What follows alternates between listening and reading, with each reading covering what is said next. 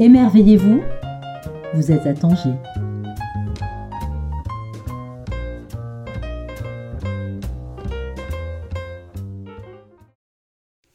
Bonjour à toutes et à tous. Aujourd'hui, je vais vous présenter quelques coups de cœur, livres qu'il me semble indispensable d'avoir dans sa bibliothèque ou de redécouvrir. Euh, ce sont des sélections évidemment insolites, donc ce ne sont peut-être pas forcément des livres dont vous aurez entendu parler ou que vous connaissez, euh, mais ils font partie de la bibliographie que nous aimons mettre en avant à la librairie Les Insolites. il y a plusieurs sélections, on va s'amuser à à faire découvrir avant tout des auteurs, puisque derrière les livres se cachent des figures et des personnalités. J'ai sélectionné euh, alors des auteurs, je me rends compte qu'ils sont tous masculins. Je ne mets pas en avant les femmes pour cette sélection, mais peut-être qu'une prochaine fois, euh, euh, nous parlerons plus des femmes. donc ça va être l'été. Habituellement, l'été, on parle de livres faciles qui nous détendent, qui ne nous font pas trop réfléchir. On est au bord de la plage, à la piscine, on a l'habitude de lire plutôt des polars, des romances. Alors pour autant, euh, à la librairie Les Insolites, on considère que se détendre ne veut pas dire ramollir son cerveau.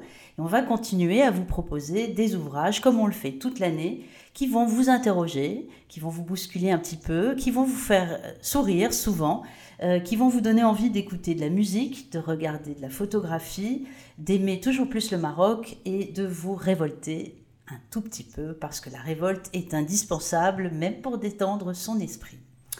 Première sélection, Franck est à mes côtés, donc parfois il va intervenir. Pour euh, poser des questions parce que je pense pas que j'ai lu les livres, pas encore.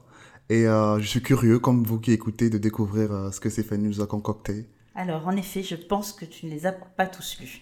Alors, je vais commencer par un auteur américain, euh, africain-américain, comme on le dit maintenant, euh, américain avant tout de naissance. Il est né en 1956 en Géorgie. Il s'appelle Percival Everett.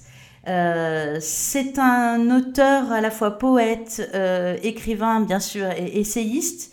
Euh, il a fait surtout des collaborations autour des essais euh, sur l'histoire des États-Unis. Il s'est vu décerner le prix de l'Académie américaine des arts et des lettres et le prix euh, John Dos Passos en 2010, qui est un livre qui récompense la diversité en écriture. En fait, la richesse de cet auteur, mhm. c'est d'être complètement polymorphe c'est-à-dire, il passe de la nouvelle à l'essai, à la poésie.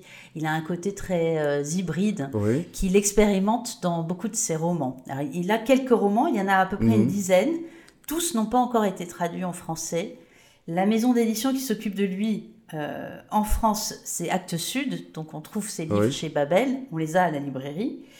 Euh, en 2009, il a publié un livre qu'on va présenter cette fois-ci, qui s'appelle I Am Not Sidney Poitier et le titre a été conservé en anglais alors? Alors en fait, ils l'ont traduit pas Sidney Poitier, ah. mais j'aime bien le titre en anglais. I am not Sidney Poitier.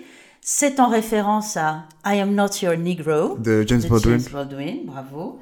Euh, et donc c'est un livre euh, où le personnage principal, mhm. euh, c'est un livre assez drôle, hein, c'est très grinçant. Percival Everett critique la société américaine dans toutes ses absurdités. Oui. Et donc il fait des livres extrêmement absurdes mais pour autant très philosophiques ou qui, qui ont une quête systématiquement de critiquer à travers l'absurde la société dans laquelle il vit.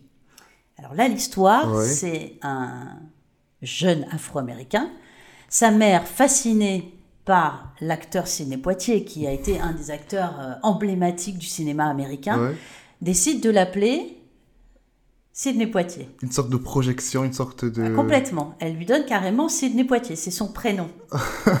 et en fait, ce personnage veut passer sa vie à se justifier qu'il n'est pas Sidney Poitier. Qui n'a rien à voir à part le nom. Euh. Tout en étant Sidney Poitier. et pourquoi Sidney Poitier? Parce qu'en réalité, ce personnage qui se défend d'être Sidney Poitier va vivre quasiment tous les événements qui sont arrivés à Sidney Poitier, l'acteur, dans les films. Et du coup, ça devient une satire mhm. de ce que c'est qu'être un homme afro-américain dans la société américaine. Donc c'est une grosse satire, c'est très grinçant. Donc il y a plein de passages où le personnage principal parle à la première personne et il passe son temps à se justifier en disant I am not Sidney Poitier. Je ne suis pas Sidney Poitier. Comment tu t'appelles? Pas Sidney Poitier. Mais en fait, quand même si, c'est Mhm. Sidney Poitier, pas Sidney Poitier. Donc ça fait référence aussi euh, à l'espèce de schizophrénie américaine Mhm. qui est fascinée par certaines figures et qui en abîme d'autres. C'est-à-dire si tu es un jeune Afro-américain lambda, tu risques euh, de mettre ta vie en danger parce qu'il va vivre plein de choses. Il va se faire tabasser, euh, il va vivre euh, un événement qui est dans un film américain dans lequel apparaît Sidney Poitier, l'acteur, et qui Mhm. tombe amoureux d'une jeune fille de très bonne famille. Lui-même est médecin dans le film. Ça s'appelle Devine qui vient dîner ce soir. Et c'est un, un li- un film extraordinaire parce qu'en fait, cette jeune femme, ça se passe dans les années 50, elle présente euh, bah, son futur Euh, mari à ses oui. parents. On est dans une Amérique qui est encore ségrégationniste, elle est en Mhm. train d'en sortir. Et euh, les parents font tout ce qu'ils peuvent pour l'accueillir le plus poliment possible, Mais- presque trop. Il y a des gaffes. Il y a une énorme gaffe, il y a une scène où euh, il va aller se laver les mains dans la salle de bain, et en fait la salle de bain est reliée par la tuyauterie à la cuisine, et il entend la conversation des parents. Ah. Et en fait, évidemment, les révélations ne, le font, Hmm. ne lui font pas plaisir. Donc, euh, l'auteur Percival Everett va s'amuser à décortiquer tous les films de Sidney Poitier qui représentent des moments forts de l'histoire américaine, quand même. Donc il a fait, un, Il y en a il plein. a fait un vrai travail documentaire presque. Ah, il a fait un travail génial. Il est génial. hein. Il a fait plein de livres comme ça. À chaque fois, il fait un travail sur qu'est-ce que l'identité noire aux États-Unis. Mhm. Donc, c'est très marqué américain. C'est du vrai roman américain. C'est très riche au niveau de la, euh, du champ lexical, au niveau des images. euh, c'est un auteur, moi, que j'adore. C'est vraiment un des auteurs. Quand on me demande euh, qui est un des auteurs les plus marquants pour moi de la, de, la littérature connotée américaine ou de la littérature contemporaine, il en fait partie parce que j'aime sa manière de, de grincer et de faire grincer la société. Il, casse le American Way of Life. Il le connaît très bien et il, va le pousser dans ses retranchements. Donc, pour cet été, si vous avez envie de grincer un peu avec Percival Everett, euh, pas Sidney, Poitiers, Poitiers, c'est chez Babel, c'est sorti en poche, donc parce que ça a déjà plusieurs années. Et vraiment, je le conseille parce que euh, quand sa mère va mourir, cet auteur, il a une mère qui va mourir, cette fameuse mère qui lui a donné ce prénom, et sa vie va s'enchaîner parce que finalement, grâce à l'argent qu'il va récupérer, va s'enchaîner tout un, toute une série Mhm. d'événements. Voilà. C'est vraiment très bien. À chaque fois que je le conseille à, à des clients à la librairie, ils reviennent en me disant On veut euh, plus. On en veut d'autres. Voilà. Il en a écrit d'autres. hein. Il a écrit Blessé, Effacement, euh, euh, je sais plus lesquels autres, mais enfin, il y en a pas mal. hein. Il, est, il est- est hyper intéressant. Il est aussi diplômé de philosophie, donc tu, tu sens son, sa quête, en Ouais. fait, euh, un peu existentielle sur la société américaine. Donc ça, c'est le premier que je présente. Euh, on va repartir en arrière. Ok. On va aller en France. Ah. Parce qu'avec les livres, on voyage sans prendre de billets d'avion. C'est qui vient. C'est ce qui est pas mal. Et je vais parler d'un auteur pour qui j'ai énormément d'affection et je vais reprocher à la télévision, la presse, euh, enfin beaucoup d'organes de communication d'avoir fait tomber aux oubliettes cet auteur. C'est Paul Gaden. Euh, c'est un auteur qui n'a peut-être pas eu de chance parce qu'il est mort à 49 ans, à peu près. Oui. Euh, en fait, il est né en 1907, il est mort en 1956, euh, je crois dans les Pyrénées, dans le sud-ouest. Il a beaucoup écrit. Euh, quasiment tous ses romans euh, ont été euh, évidemment tous publiés, mais beaucoup ne sont plus réédités, donc c'est difficile de, le- de le lire. Oui. Les romans, chacun de ces romans est un, est une, quand on arrive à les lire, est une petite pièce de délicatesse, d'intelligence. Bon, il a été, il a fait le, le lycée Louis le Grand, donc c'est Cagne et Pocagne, hein, c'est les Ouais. parcours d'excellence en France en littérature, spécialiste de Marcel Proust. Il a été professeur en Normandie en 1932 et en fait sa vie va être bouleversée parce qu'en euh, en 1933, alors qu'il est un jeune professeur extrêmement brillant, Oui. il apprend qu'il a la tuberculose. Et donc, ça, la tuberculose, c'est une maladie des poumons. Oui. Donc, tu peux en mourir, en fait. hein. Et on va euh, lui demander d'arrêter d'enseigner. Il va devoir aller dans un sanatorium. C'est un vieux mot. Oui. hein, c'est des vieux mots. euh, sanatorium, donc c'est une sorte euh, euh, d'hôpital euh, un peu plus élégant. C'est entre l'hôtel et l'hôpital. Oui. Dans, euh, c'est souvent dans les montagnes parce que l'air est, est le plus pur. On Mhm. va, donc c'est ouvert dans des endroits très isolés où il n'y a pas du tout de pollution. Oui. Et donc, il va se retrouver dans un sanatorium, euh, à la fois, alors au début, très frustré de plus pouvoir enseigner, parce qu'il adore l'enseignement. Puis finalement, ça va développer son aptitude à l'écriture pure. Il va écrire un livre qui s'appelle Siloé, qui est absolument magnifique, où il raconte justement son vécu dans ce sanatorium avec les personnages. Donc c'est pas un- c'est pas vraiment un hôpital. Il y a un côté à la fois balnéaire. C'est très étrange l'ambiance du sanatorium. Il y a des histoires d'amour qui se nouent, mais ça n'en est pas vraiment. Il y a des gens qui savent qu'ils sont sur le point de mourir, mais tout le monde fait comme s'ils n'allaient pas mourir, puisqu'ils sont un peu comme des résidents de- d'un hôtel assez élégant. Hein. L'aspect coupé du monde, ça crée une sorte de microcosme. Complètement. Ouais. Complètement. Et donc, il va développer euh, cette euh, analyse très psychologique des personnages. Alors, un peu comme l'américain Henry James. Euh, moi, c'est un auteur que j'adore vraiment. Enfin, je, je ne comprends pas pourquoi cet auteur est passé comme ça dans les caves de la littérature française. Euh, alors, il a aussi tout un autre aspect parce que, pour des raisons assez complexes, euh, sa famille, pendant la Seconde Guerre mondiale, a été éjectée de là où elle vivait. Donc, il a un côté très errant Mhm. dans une France qui est sous l'emprise de la Seconde Guerre mondiale.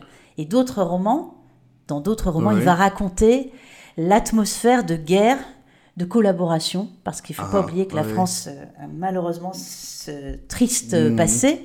Euh, et donc, beaucoup de ces romans vont se passer à ce moment-là, c'est-à-dire euh, la fin des années 40, Mhm. 43, 44, 45, euh, dans des, des, des zones françaises assez épargnées par la guerre, Oui. mais qui du coup ont quand même développé des réseaux entiers d'exfiltration, de logements pour les réfugiés Ouais. français, hein, Mhm. parce qu'il y avait une zone occupée, une zone libre.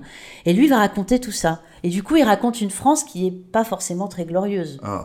Et euh, là où c'est un auteur qui peut-être va bénéficier d'une redécouverte, et c'est celui-là dont on va parler maintenant, euh, c'est qu'il y a une maison d'édition que j'aime beaucoup qui s'appelle euh, les éditions des Instants, qui est donc en France, et qui fait un travail de redécouverte d'inédits. Alors soit ils ressortent euh, quelques textes ou des Mhm. carnets ou des biographies, et là ils ont retrouvé neuf carnets. En fait, il en a brûlé beaucoup, il en a détruit beaucoup, il a énormément écrit.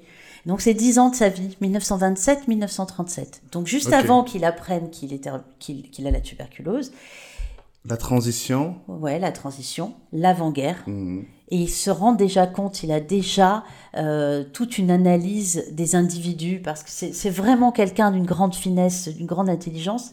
Et ces carnets, du coup, alors il y a une grande préface de, de Didier Sarrou qui est très intéressante aussi, parce qu'il il le recontextualise en fait. Il remet, euh, ben, il remet la, la position de, de Paul Gaden dans cette société. Et en fait, c'est vraiment des carnets. Un peu Ah, comme un journal ouais. intime, hein. donc tous n'étaient pas destinés à être publiés Publié. Ouais. ça en fait un intérêt euh, C'est ça la plus beauté grand. de ça, en fait. Complètement. Ouais. Tu es complètement dans son intime. Alors parfois, il y a des choses qui nous semblent peut-être pas intéressantes, mais elles viennent nourrir sa réflexion sur l'écriture. C'est un peu Mm. comme les carnets d'Albert Camus. Enfin, tu vois, tous les écrivains ont ces moments d'introspection où ils racontent parfois des choses peut-être euh, minimes pour l'extérieur, mais en réalité, ça vient nourrir leur, euh, leur imaginaire et leur inspiration. Et donc parfois il y a des aphorismes, parfois ils se contentent de mettre des pensées un peu jetées comme ça. Ouais. Alors j'en sors une. Écrire c'est vivre. Quand on écrit on vit, ce n'est pas compliqué.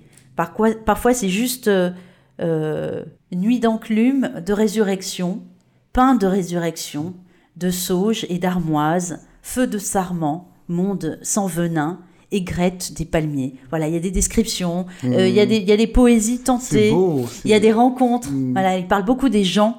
Euh, c'est quelqu'un qui, qui a nommé la France, parce qu'il reste en France essentiellement, Mhm. qui a nommé, qui a donné des noms et des prénoms vraiment à des individus. Parfois, il y a un côté Patrick Modiano, Ah, euh, parce que les atmosphères sont très ambiguës. Euh, L'air est assez lourd euh, chez Paul Gaden. Les gens ont quasiment tous quelque chose à se reprocher, mais les apparences sont toujours sauves. Ouais. Je ne sais pas pourquoi. mhm. Euh, donc voilà, c'est vraiment un auteur. euh, quand on veut lire un bon classique, alors c'est pas un classique, euh, je dirais plutôt c'est un moderne, puisque c'est encore le XXe siècle, Mhm. et que les classiques c'est souvent jusqu'au XIXe. Ouais. Mais quand on veut lire un bon moderne, vraiment, j'ai envie de mettre entre les mains Paul Gaden, et j'aime bien faire découvrir un auteur par ses carnets. Mhm. Parce que c'est là qu'on connaît l'auteur.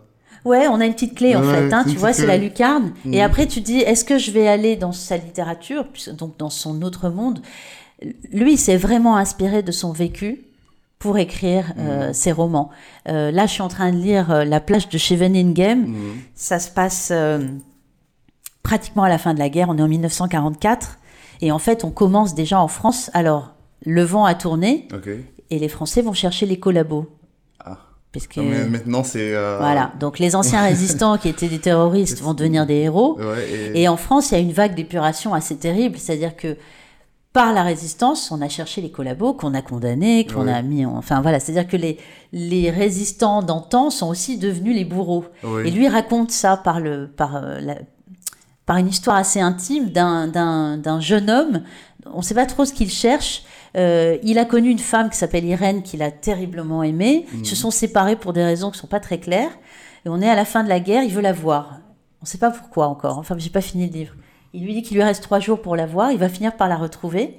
Mais pendant ce temps-là, euh, quand il était au, au lycée, il avait un ami qui s'appelait euh, Ersan, qui était un type très flamboyant, un type très intelligent, qui faisait du théâtre, mais qui était fasciné par euh, cette France euh, glorieuse, hein, c'est-à-dire la France qui, euh, qui est plus forte que celle qui a finalement euh, capitulé, mais il Mhm. était fasciné par les idées d'action française, de Charles Maurras, Ouais. etc. Donc il porte en lui le venin, voilà, antisémite. Ouais, euh, ça, voilà. Et donc le narrateur principal est à la fois fasciné par cet homme ou ce jeune homme parce qu'il porte en lui quelque chose de très flamboyant, mais aussi de très empoisonné. Ouais. Et en fait, euh, tout le monde lui parle de lui à la fin de la guerre en lui disant Est-ce que tu as toujours des nouvelles de, de Ah. ce garçon? Parce qu'il a été connu, il a eu des faits Mhm. euh, qui, qui sont par- parus dans les journaux, etc.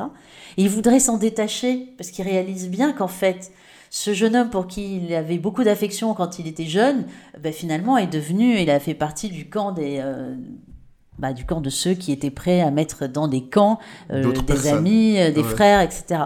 Et, euh, et donc il y a toute cette euh, ce doute, cette manière de mettre en forme les les hommes l'un face à l'autre en fait. On est parfois son ennemi, il le Mhm. montre très bien. Il y a des gens qu'on a aimés. Est-ce qu'on peut toujours les aimer quand on connaît leurs actes? Est-ce que c'est ça l'amour? Est-ce à, à quoi En fait, fait il référence dépeint- Il l'amour? dépeint parfaitement la nature humaine, en fait. Ah, complètement. Et avec une langue à la fois très fluide, très classique. Euh, il y a beaucoup de narration, il y a beaucoup de réflexions internes. Enfin, c'est vraiment un auteur d'une très grande richesse. Pas si difficile que ça à lire. Il faut accepter la. Il y a une forme de lenteur. Mhm. Voilà, c'est pour ça que j'ai parlé de Modiano aussi, qui écrit assez lentement. Il se passe pas grand chose dans les livres de Paul Gaden, mais il se passe, comme tu as très bien dit, ces choses dans la nature humaine. Donc c'est en soi, en fait. C'est des, c'est des livres sur l'introspection. Donc voilà le deuxième. Je répète, Le long de la vie, les carnets de Paul Gaden, publiés aux éditions Des Instants. Disponible aux insolites. Yes, c'est disponible aux insolites. Alors, là, on va, on va partir écouter de la musique, parce que... Ouais. C'était lourd, là, on, on allège un peu l'ambiance. On allège un peu l'ambiance, mais tu vas voir, pas tant que ça. Euh, on va présenter un- une biographie assez originale. C'est une biographie euh, autour d'une musicographie. Euh, alors, Nicolas Philly, il est breton. Il a beaucoup travaillé dans le monde de la musique. Il a bossé deux ans au Festival des Transmusicales. En France, c'est très connu. Euh, il est devenu disquaire à Rennes. hein. Bon, bah, c'est comme les libraires, mais pour les vinyles et les CD, etc. Il vit maintenant à Bruxelles. En 2021, voyant que euh, le Covid avait euh, beaucoup fragilisé des structures culturelles, il a monté une association pour les accompagner, pour que certaines ne coulent pas, ne ferment pas. Euh, et il a publié avant le Covid, donc en 2019, aux éditions Le Mot et le Reste, qu'on a beaucoup aux Insolites. C'est une petite maison d'édition marseillaise, très active dans euh, la publication musicale. Alors, qui reprennent parfois des, travaux de chez Alia, euh, mais, qui- ont fait un boulot que je trouve très intéressant. Et il a publié donc un- une, sorte de biographie sur John Coltrane. Donc c'est vraiment pour les amoureux de John Coltrane. Il a appelé euh, John Coltrane The Wise One, c'est-à-dire le sage, Mhm. parce que Coltrane, dans le monde du jazz, c'est vraiment une euh, météorite. C'est quelqu'un qui est arrivé euh, un peu comme un intrus, hein, si on cherche les intrus, euh, qui a fait partie de tout un mouvement qui s'appelle le bebop. Ok. Donc il y a Miles Davis, tu as d'autres, évidemment d'autres grands musiciens. Mais Coltrane, euh, dans sa manière de jouer, avait une quête spirituelle très forte, euh, finalement assez peu rattachée à la religion, mais vraiment rattachée à la foi. Donc il a Ah. vraiment quelque chose de l'ordre du, du sacre spirituel. Et son euh, saxophone, ou les flûtes, hein, parce qu'il jouait aussi de la flûte, lui servait euh, euh, d'instrument de médiation avec sa spiritualité. Mhm. Et euh, là où c'est très intéressant, donc c'est une, c'est une biographie. Donc Nicolas Philly raconte l'enfance de John Coltrane, euh, son côté assez taciturne, assez renfermé, très discret. Il grandit dans une famille assez bourgeoise, hein, assez, euh, donc pour l'époque hein, finalement. Euh, donc avec des parents, euh, un père assez imbu de religion quand même, comme Oui. c'est souvent le cas aux États-Unis. euh, Mhm. C'est-à-dire que les, les lieux de sacre sont, sont aussi les viviers de, des plus grands musiciens afro-américains Ouais, ou écrivains. euh, et en même temps, là où je trouve que c'est très intéressant, c'est donc il, il parle vraiment de la vie de John Coltrane, et Mhm. puis il en fait, il va raconter toute la discographie de John Coltrane, les lives, les collaborations avec Miles Davis, avec euh, tous les grands tous les grands musiciens. Voilà, euh, il va entrer chez Impulse. Qu'est-ce que ça veut dire d'être chez Impulse? Ces grands concerts. Ouais. Et en fait, c'est un bouquin génial, c'est très bien écrit, c'est très vivant, et la manière de à la fois faire la liste de toutes ses productions musicales vient euh, rajouter, vient nourrir son travail sur la biographie de John Coltrane. Parce que beaucoup de gens disent euh, l'artiste est détaché de l'homme. Bon, Oui. ben, dans la musique, j'en suis pas si sûre. Je pense que l'homme, c'est sa musique et Parce que inversement. l'homme, c'est l'instrument aussi dans la musique. Oui, en fait, euh, Ouais. sans John Coltrane, le saxophone, le saxophone ne sait pas faire Ouais. ou euh, euh, ne va pas jouer du John Coltrane. Et euh, alors moi, j'aime très particulièrement John Coltrane. C'est parfois un jazz, alors sauf les ballades ou certaines mélodies, c'est un jazz euh, qu'on peut critiquer d'assez difficile. Mhm. On peut lui reprocher ça. Euh, Il y a certaines ballades magnifiques comme Naïma qui s'écoute et qui peut se, se répéter. Enfin, moi, je l'ai dans la tête assez régulièrement, donc ça peut quand même se, chan- se chanter. Mais c'est vrai que c'est un jazz moins facile parce que les mélodies sont moins évidentes. Il y a des improvisations très longues. Il laissait beaucoup de place à ses autres musiciens. Ils avaient, ils avaient des petites formations. Euh, donc il y a, il y a des amateurs. En fait, c'est tout ou rien avec John Coltrane. Voilà, soit on l'adore, comme c'est mon cas, euh, soit on a beaucoup de mal, et à Mhm. part quelques albums, on rentre pas dans son univers. Il a beaucoup désarçonné le public dans les années 60. Les gens comprenaient pas ce qu'ils venaient écouter. Donc, il est venu en sorte de messie. Un peu, oui, Ouais. parce que il le sentait, il savait Il quand. cassait euh, les codes. euh, il cassait les... Il y avait, il y a pas de code dans, euh, dans, dans John Coltrane, mais il y a une recherche euh, très euh, mathématicienne, scientifique de ce qu'est la musique jazz. Parce qu'en fait, c'est très riche le jazz. C'est pas des improvisations faites ouais, comme ça ouais, par hasard. exactement. Euh, euh, ça a la même richesse que la musique classique, contrairement à ce que les amateurs de classique pure euh, disent. Parce que quelqu'un comme Adorno, qui était philosophe, Mhm. déteste la musique euh, jazz en disant c'est un charabia, on comprend rien. Et en réalité, alors il peut y avoir ça, hein, euh, Comme dans tout, en fait. comme dans tout, mais euh, le côté primitivisme du jazz qu'on a beaucoup critiqué au début, Mhm. hein, la naissance du jazz, en réalité, chez Coltrane, on est déjà dans une recherche extrêmement intellectuelle de la musique jazz. Alors on est d'accord, ça se danse pas, ça s'écoute complètement. Euh, on est encore dans une musique d'intériorité. Et euh, pourtant, c'est quelqu'un qui a vécu à fond cette recherche. Il est tombé dans la drogue, ça a été très dur pour lui d'en sortir, mais il en est sorti. Mais voilà, il a un côté. euh, oui, t'as dit Messi, alors c'est un grand mot, hein, un peu mystique, Ouais, voilà. mystique. Et les gens comprennent pas ce qu'il fait. Il a failli couler comme mille fois. Il a pas la superbe de Miles Davis Hmm, qui a une superbe dans sa pose, dans son allure, qui contrôlait très bien ses productions. Mais il a travaillé avec lui et puis il s'en est détaché parce qu'il a quand même une personnalité euh, euh, très forte. Ben, je trouve que le titre lui va très bien. The Wise One, c'est un sage dans toute sa ouais, splendeur. Le sage. Et, euh, et voilà, c'est une belle re- redécouverte, euh, vraiment, parce que euh, voilà, il y a un côté transcendance dans le travail de John Coltrane. Il en parle très très bien. Nicolas Mhm. Philly, on voit qu'il il l'aime euh, et il est allé chercher pratiquement toutes les productions qui ont été faites de, de l'artiste. Et je trouve ça, c'est très bien fait cette collection. Il y en a plein. hein. Il y a, Ouais. il y a sur la soul, il y a sur le punk, euh, le rap. Ils ont fait vraiment un travail euh, chez le mot et le reste. Et ils mettent en livre la musique et c'est des, Ah, une belle expression. c'est des bonnes portes, tu vois, Mm. de de- d'entrée pour euh, redécouvrir des mouvements, des artistes. Moi, j'adore lire ce genre de livre. Donc, John Coltrane, The Wise One de Nicolas Philly, aux éditions Le mot et le reste. Et dossiers insolites. Alors, on revient à Tanger. Ah, Voilà, on a fait un petit tour. On était en France, aux États-Unis deux fois. On va venir à Tanger. Euh, Farid Bahé, euh, qui est un chercheur, historien, spécialiste du Maroc. Il enseigne à Bruxelles. Il est d'origine tangéroise, donc euh, c'était presque, ça tombait sous le, sous le sens qu'il euh, qu'il publie un livre qui s'appelle Tanger, une histoire monde du Maroc. C'est édité chez Bibliomonde. La couverture, si j'ai euh, dis pas une sottise, Cap Spartel. Voilà, c'est le phare du Cap Spartel. Oui. Euh, il a publié il y a quelques années, si j'ai une bonne mémoire, euh, un recueil de poésie euh, avec des photos, je pense, de. J'ai peur de dire une bêtise, donc je vais pas, je vais rien dire. Ouais. De Abslam Kadiri, je pense. Et là, il est sur un travail qui correspond davantage à sa spécialité. Il va s'intéresser au sort de Tanger comme ville entre guillemets internationale. Oui. Et il en fait une histoire monde, mais il est assez intéressant parce que euh, d'abord il explique que Tanger n'est pas la seule ville qui a eu une gestion internationale. Oui. Donc entre 1923, je, je regarde le livre pour pas donner Oui, de mauvaises c'est- dates, entre 1923 et 1956, Tanger est géré par neuf pays. Mais ça n'est pas si original que ça. Il dit que Trieste a eu le même destin après la Seconde Guerre mondiale, donc c'est en, en Italie.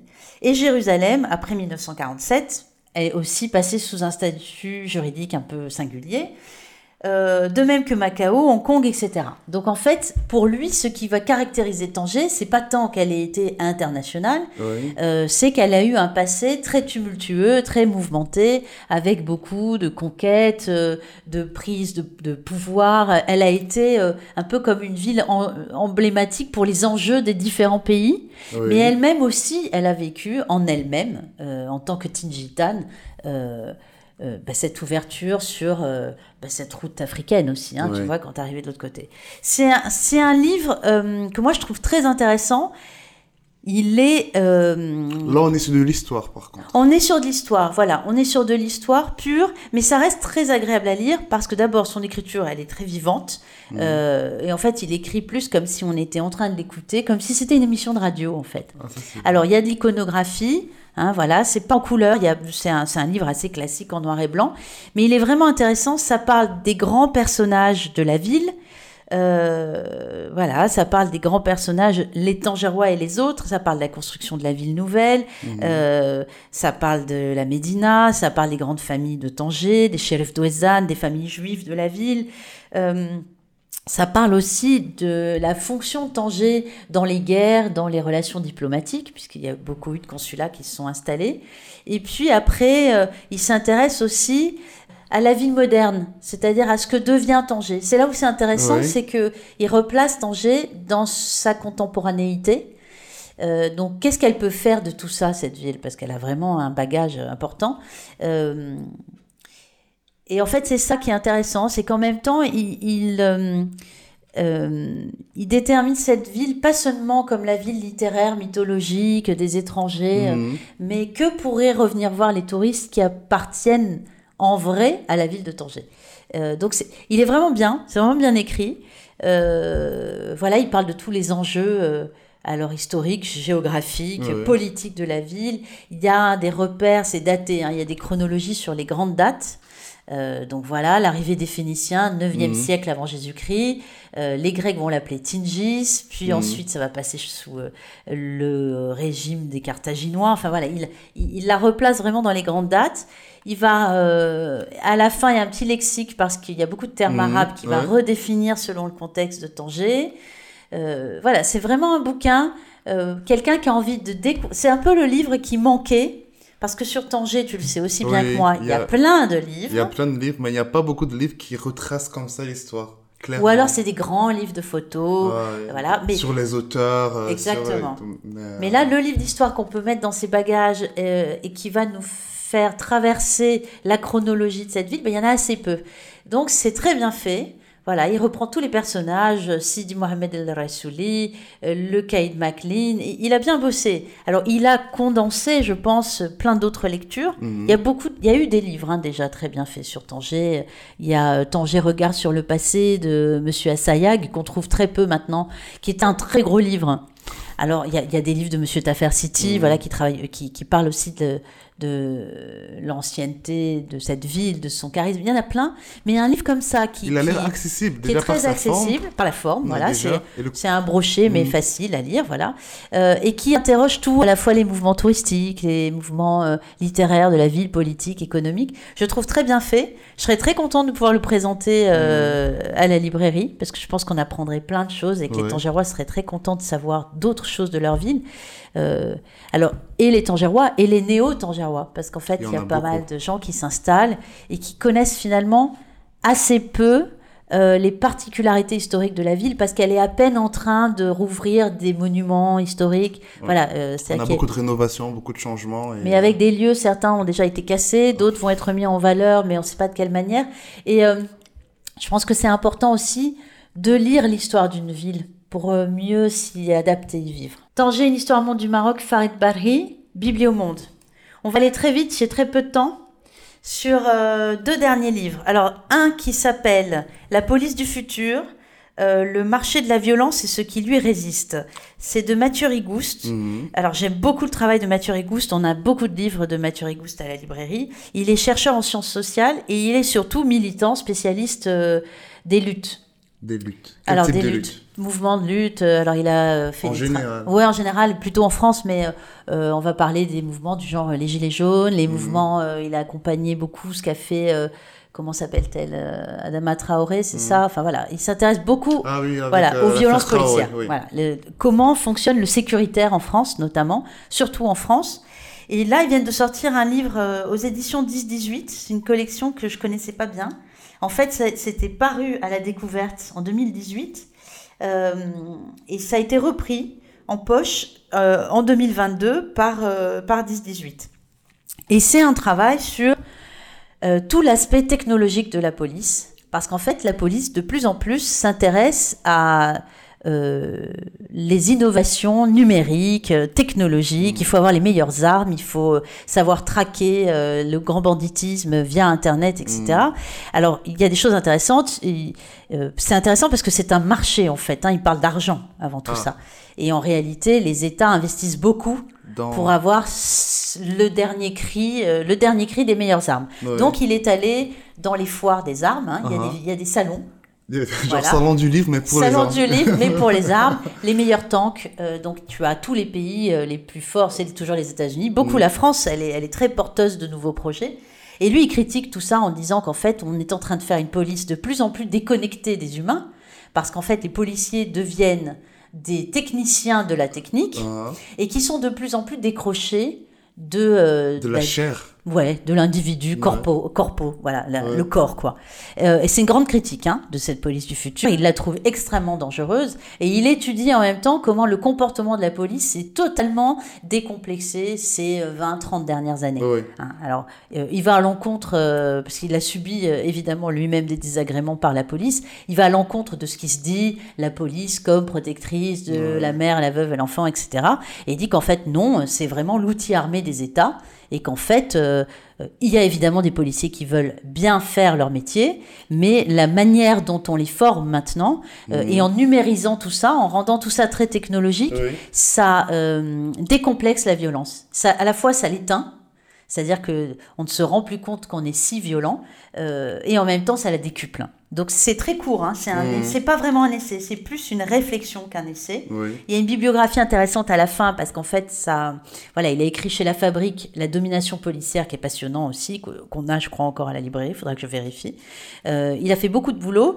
Euh, à la fin, il y a pas mal de références sur des textes. Euh, il reprend des discours d'Emmanuel Macron. Enfin voilà, il, est- il fait partie de, de, de- de l'opposition clairement. Il parle des safe cities. Enfin, il parle de choses qui, en fait, à la fois paraissent bonnes pour la population. Ce qu'on Mhm. dit, c'est on vous met en sécurité de plus en plus. Or, pendant ce temps-là, on, euh, on, on isole des individus en disant qu'ils sont dangereux. Ah ouais. Ça peut être des individus qui sont simplement des gilets jaunes. Enfin, c'est des gens qui sont contre la doxa. Il y a dans tout ça des individus qui sont effectivement Dangereux. dangereux, qui sont Mais- des terroristes, mais pas tous. Mais c'est une instrumentalisation de euh, politique. Genre, la police devient un instrument du gouvernement, en gros. Ben, historiquement, la police, elle A a toujours été euh, une Mais création de l'État. Elle de- atteint des degrés extrêmes. Et on est encore qu'au début. Donc c'est ça qui raconte que le marché de la violence, euh, quand il dit la violence, c'est-à-dire le marché de la sécurité, parce que les États parlent de sécurité et de protection des Mhm. citoyens.